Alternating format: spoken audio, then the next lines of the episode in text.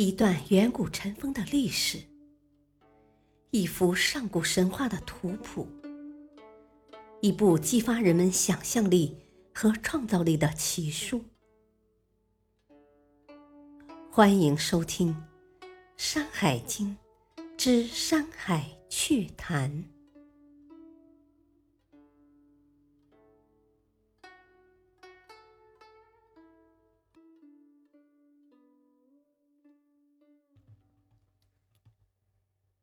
第三卷《海内北京一》。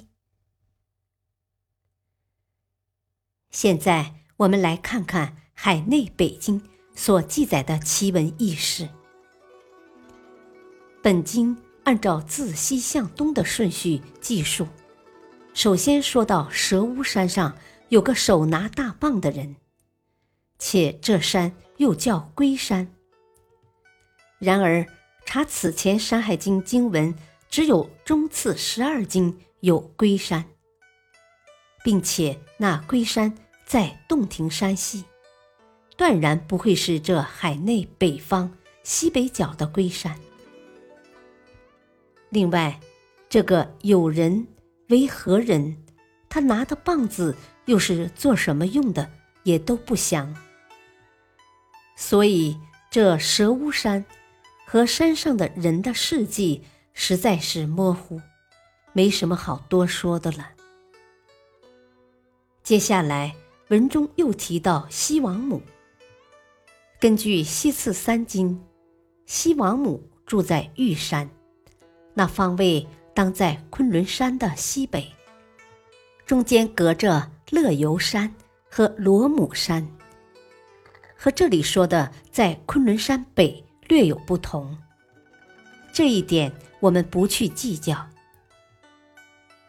玉山西王母蓬发戴胜，这里则是剃脊而戴胜杖，身前凭空多了几个案，估计是摆放酒食所用的。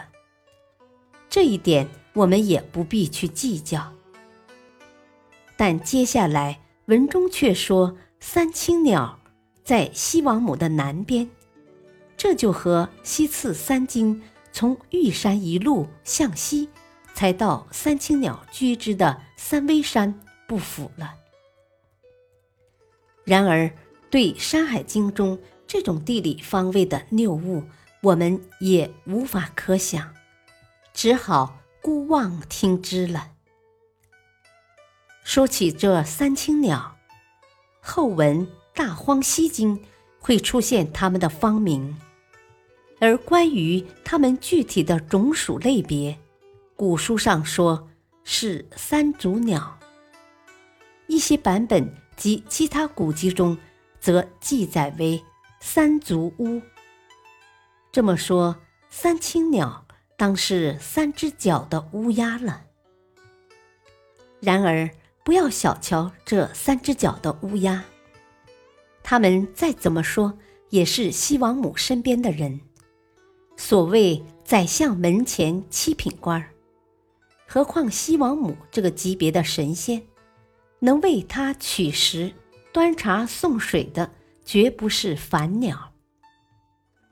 另外，在中国古代神话中，三足乌又是太阳中的神鸟。那身份地位也很了不起。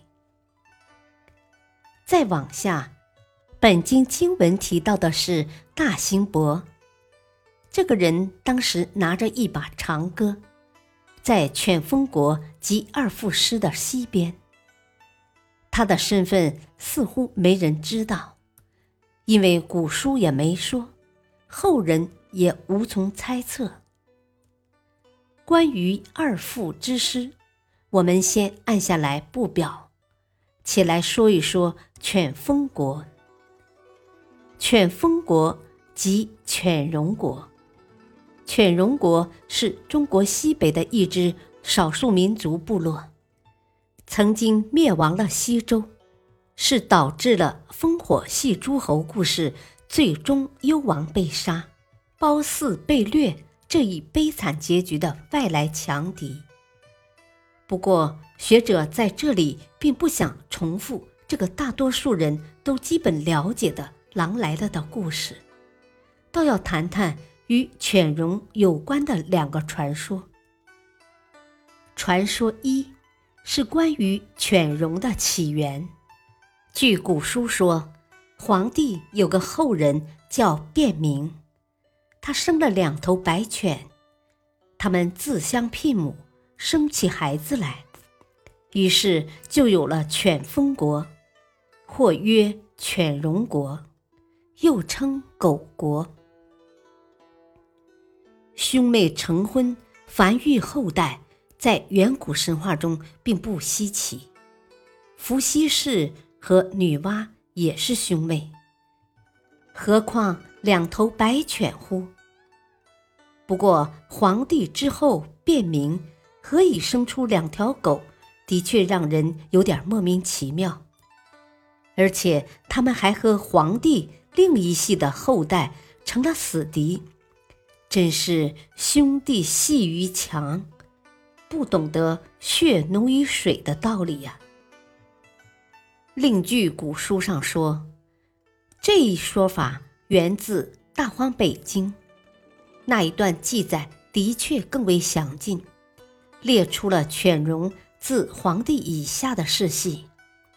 黄帝生苗龙，苗龙生戎武，戎武生弄明，弄明生白犬。其中卞明作弄明，为黄帝曾孙。算来白犬已经是玄孙，而白犬以下的犬戎国人。则是六七八九世的孙辈了。感谢收听，下期继续播讲第三卷《海内北京二》。